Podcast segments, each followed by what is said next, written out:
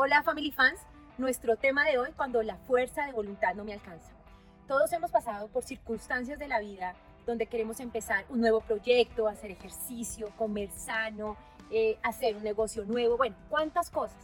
Pero ¿qué pasa? Vamos por el camino y no lo alcanzamos. La fuerza de voluntad no nos da para cumplir ese reto que tenemos y nos sentimos absolutamente fracasados. ¿Te suena familiar? Pues yo no sé si a ustedes, pero yo me siento totalmente identificada con lo que estás diciendo. Eh, me he pasado por esas mismas situaciones. Inclusive le agrego una más. Y es cuando me hago propósitos familiares y quedo a la mitad del camino porque no logro avanzar. Yo, y cuando uno no logra avanzar, pues se convierte en un desastre, ¿no? Un desastre personal. Pero yo quiero invitarlos a ustedes hasta que, que se queden con nosotros hasta el final, porque en este video les vamos a compartir cuál es la verdadera fuerza de voluntad. Y bueno, Joy tiene un testimonio maravilloso para contarnos, así que no se desconecten para conocer cuando la fuerza de voluntad no te alcanza. Por no favor, olvides, dale Lili, cuéntales. yo voy a decir algo, que se suscriban a nuestro canal. ¿Y tú? Denos like y no olviden dejar sus comentarios ahí porque vamos a estar atentas a escucharlos todos, a verlos todos y si podemos responderles también.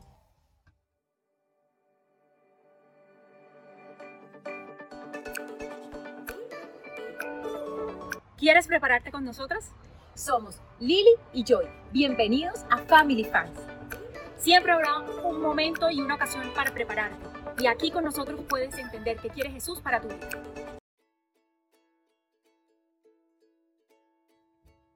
Bueno, voy a contarles un poco de mi historia eh, acerca de la comida. Eh, yo sé que muchas personas se, se van a sentir identificadas conmigo, eh, pues porque ya lo he visto. Cuando uno se sienta a hablar con una amiga, eh, a contar o hablar de temas como la alimentación, pues se da cuenta que muchas mujeres y muchos hombres estamos en el mismo proceso. Esta historia empieza desde pequeñita. Eh, vi- vengo de un hogar eh, con tres mujeres eh, y mi hermana y yo que éramos las niñas pequeñas.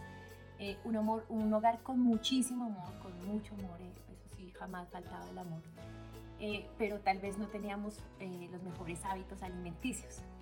De hecho, eh, ese amor se veía reflejado a través de la comida, ¿no? Eh, eh, nuestras mamás o nuestras abuelitas, a veces hasta nosotras mismas, eh, damos amor a través de los alimentos. Y eso sucedía en mi hogar.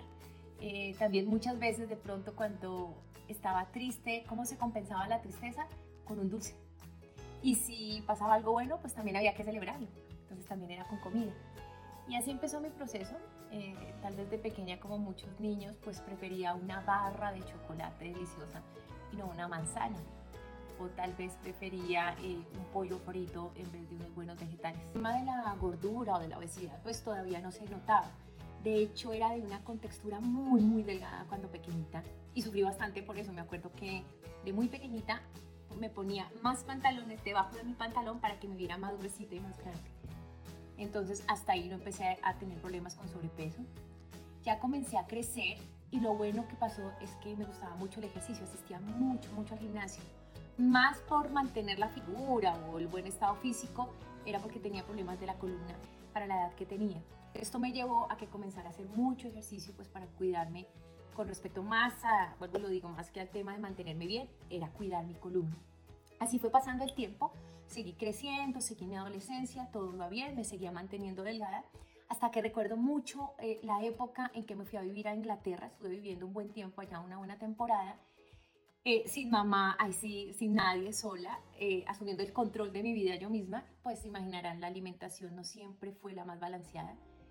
Eh, y sí, desde aquí empezó mi problema, empecé a subir eh, ex- exageradamente, llegué a pesar mucho. ¿Qué compensaba de nuevo? Que montaba bastante bicicleta, porque para transportarme de un sitio al otro, pues lo tenía que hacer a través de la bicicleta. Esto ayudó, que igual que durante todo mi periodo de, adolescente más joven, pues me pudiese mantener en forma. Pero esta vez el ejercicio no fue suficiente, me subí mucho de peso, bastante de peso, llegué eh, muy pesada a Colombia. Recuerdo que cuando llegué a Colombia mi mamá no me reconocía, o sea, no reconocía a la niña que, que- que había mandado con respecto a la que había llegado. ¿Qué pasó? Pasó lo que nos ha pasado a muchos, y es que la comida en alguna forma se vuelve el rey de nuestras vidas. Si estamos tristes, buscamos comida. Si estamos felices, buscamos comida. Siempre estamos pensando en torno a la comida. Eso me pasaba en lo personal. Ya había desayunado y estaba pensando qué iba a almorzar. Ya había almorzado, estaba pensando qué iba a comer. Y así fue todo el tiempo, compensando siempre eh, las ganas de algo con alimentos. Así fue todo hasta que me, me casé, ya finalmente me casé. Siempre pude mantener eh, mi estado físico gracias al ejercicio. Hasta el día que me casé tenía una buena figura, eh, pues me mantuve delgada hasta, hasta cierto tiempo, lo que les comentaba, igual hasta este momento me funcionaba el ejercicio. Comía demasiado, lo compensaba con ejercicio y así funcionó. Luego me casé, me casé hace 13 años, me casé a los 26 años. Cuando me casé, pues empecé a vivir con mi esposo esa vida de matrimonio rica, donde el alimento se incrementa, los domicilios se incrementan, yo no sabía cocinar. El que cocinaba era mi esposo, no cocinaba todas las veces, entonces era un tema entre cocinar y domicilio, cocinar y domicilio. Esto ayudó a que me empezara a subir de peso de una forma considerable Luego llegaron mis dos pequeñitos, Emanuel y Juan Lucas, y ahí sí fue que llegué a, lo máximo que he podido llegar. Eh, me engordé mucho en ambos embarazos, siempre con el deseo de creer que ellos nacían y iba a bajar 20 kilos, pero pues sabemos que esa no es la verdad. Sabemos que la verdad es que los bebés pesan muy poco y, y seguimos casi con el mismo peso con el que llegamos al embarazo. Así fue que nacieron mis dos pequeños y llegué a pesar hasta 80 kilos. 80 kilos con una estatura de 1,60, entonces se imaginarán el sobrepeso, eh, en donde no solo ya tenía pues mi columna un poco afectada, sino que la comida llegó a afectar mis rodillas y llegó a afectar también mi salud. Llegué a estar prediabética. Cuando me dicen que, que soy prediabética, eh, ya las cosas comienzan a, cambiar bastante y empiezo a preocuparme mucho. ¿Por qué? Porque vengo de una familia eh, donde hay mucha diabetes, donde hay mucha hipertensión y donde lamentablemente eh, he visto perder eh, seres queridos, sobre todo una tía a la cual quería mucho porque fue la que me crió, muy joven, de un infarto fulminante a los 60 años que, que verdaderamente marcó, marcó mi vida, em, porque fue un tema muy doloroso perder a alguien tan joven y que se quiere tanto por no haber tenido las medidas necesarias y el cuidado necesario eh, en su vida.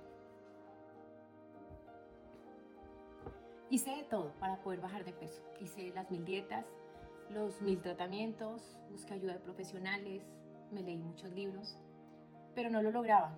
Empezaba eh, los lunes, empezaba los lunes eh, muy bien, con mucha energía, con muchas ganas, y el miércoles ya había caído.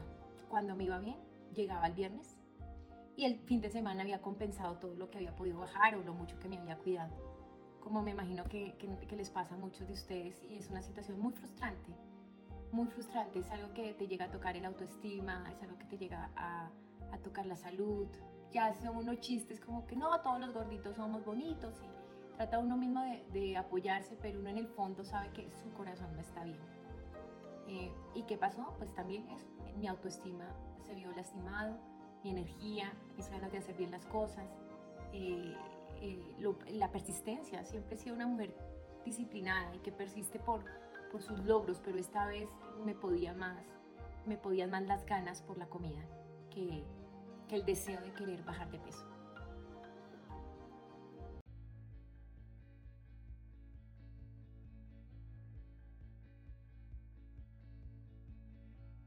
¿Qué pasó con la fuerza de voluntad en esta historia? ¿Será que no es suficiente la fuerza de voluntad? ¿O será que estamos dejando un componente importante por fuera? La fuerza de voluntad por lo general es mi mejor amiga cuando todo marcha bien. Pero cuando me canso o estoy estresada o en apuros, esa fuerza de voluntad va dejándome a la mitad del camino. Por ejemplo, tomo como propósito que voy a salir a correr todos los días o tres veces por semana. Amanece muy nublado, súper frío y digo, no, otro día, hace mucho frío. ¿O qué pasa cuando tomo el propósito o la decisión de comer más saludable y paso por una paradería espectacular y el olor me cautiva y digo, no, hoy sí, un solo un pancito. O de pronto eh, comienzo a leer un libro eh, que me llamó súper la atención el, el título. Está muy grande el libro, lo abro y digo, no, no tengo tiempo para mañana. O quizás tengo una muy buena idea de negocio y digo, este año sí voy a empezar a hacer este negocio y voy a hacer todos los días algo para lograrlo. pero cuando llega la semana o el mes, ya se me acabó el entusiasmo.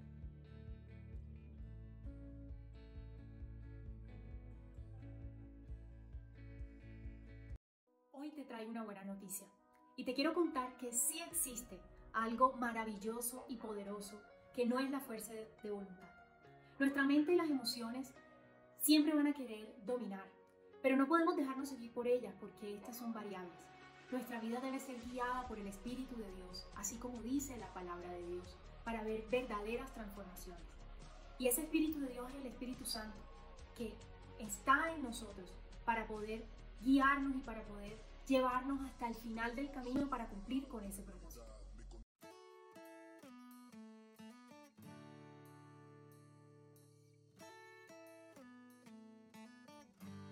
Y para los que estaban esperando la parte final de mi historia, este capítulo de mi vida va así.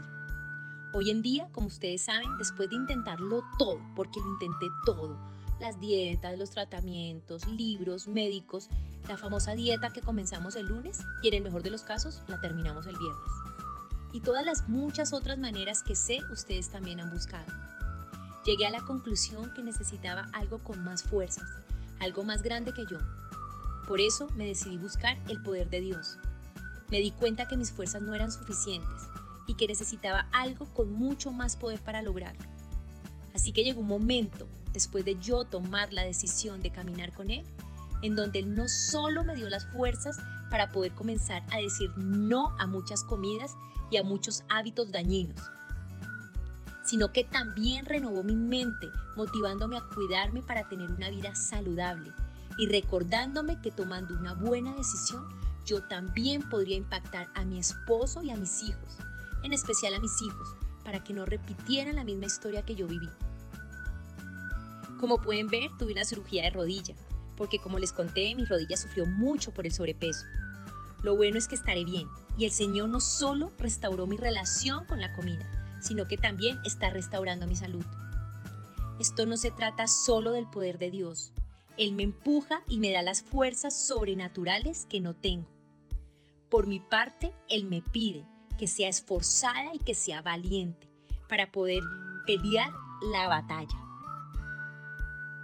Hoy les cuento que peso 59 kilos y estoy en mi peso ideal. Pero también sé que ustedes allá se estarán preguntando si ya no he vuelto a caer. Claro que sí, muchas veces comienzo a dejarme llevar por ese deseo de comer sin medida, pero lo busco a Él y Él me rescata. Y lo más hermoso de todo es que no me juzga. Él es misericordioso. Me toma en sus brazos como un Padre amoroso que es, para que pueda seguir adelante y no vuelva atrás. Puedo decir hoy que tengo una vida en equilibrio, un equilibrio que me permite ser libre, porque antes era esclava de la comida. Y este es un ejemplo muy claro de la libertad a la que me invita a vivir el Señor Jesús. No estamos hechos para caminar solos, fuimos diseñados para caminar junto a quien nos creó. Ahora, ¿quieren saber cómo lo hice? ¿Quieren conocer la solución de la cual les hablamos al comienzo de este video? Porque ya te hablé del poder de Dios, pero no te hemos dicho cómo cómo lograr conseguir ese poder en tu vida.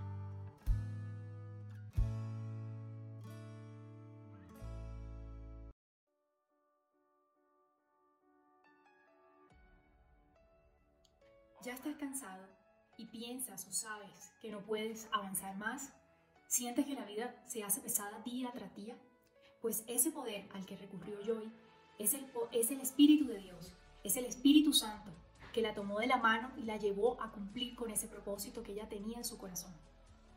El Espíritu Santo habita en nosotros. Y todo hombre o mujer que crea en Jesús como el único capaz de transformar sus vidas y lo reciba con convicción en su corazón y le diga, sí Señor, aquí te quiero viviendo conmigo, tendrá el Espíritu de Dios dentro de sí mismo.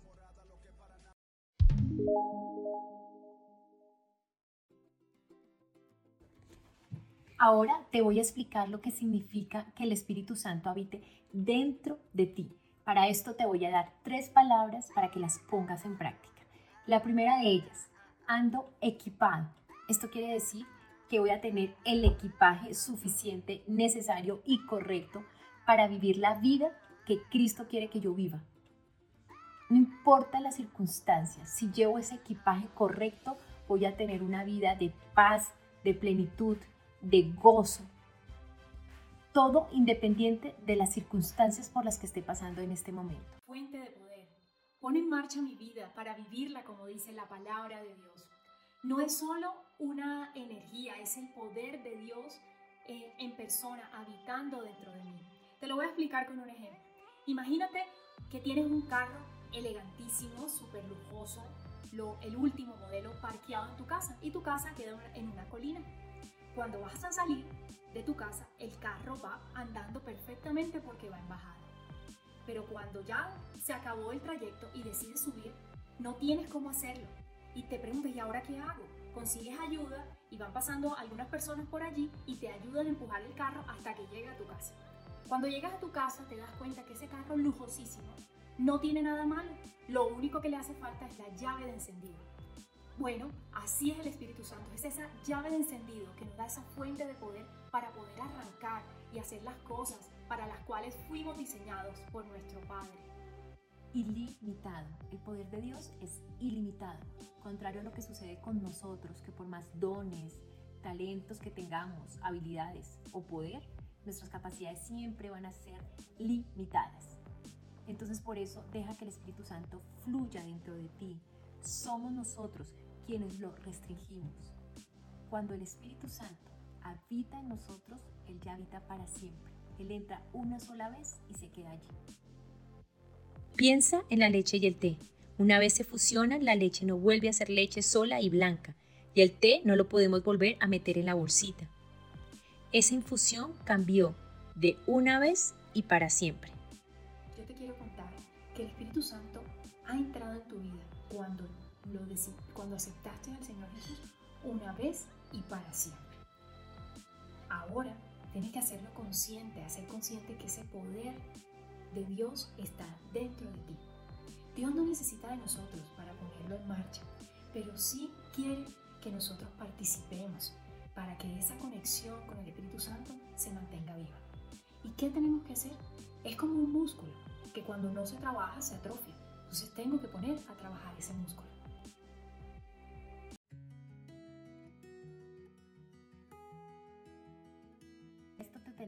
Dos ejercicios muy sencillos, pero que te van a funcionar mucho en tu día a día.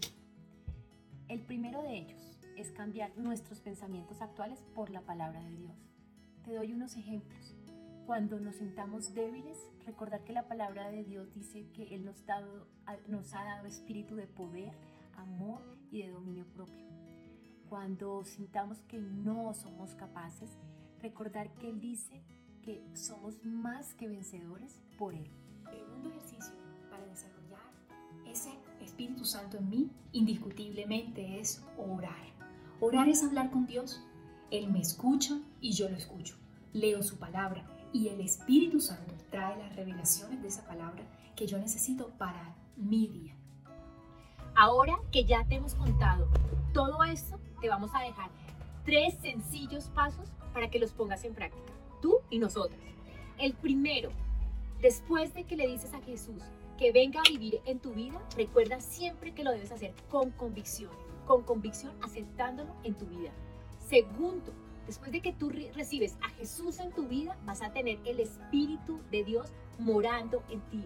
Cuando lo tengas dentro de ti, vas a tener el poder de Dios y vas a tener la sabiduría para tener la vida que Jesús quiere para nosotros. Y por último, no olvides que ese poder hay que ejercitarlo. ¿Cómo lo vamos a ejercitar? Primero en oración. Debemos comunicarnos con nuestro Padre.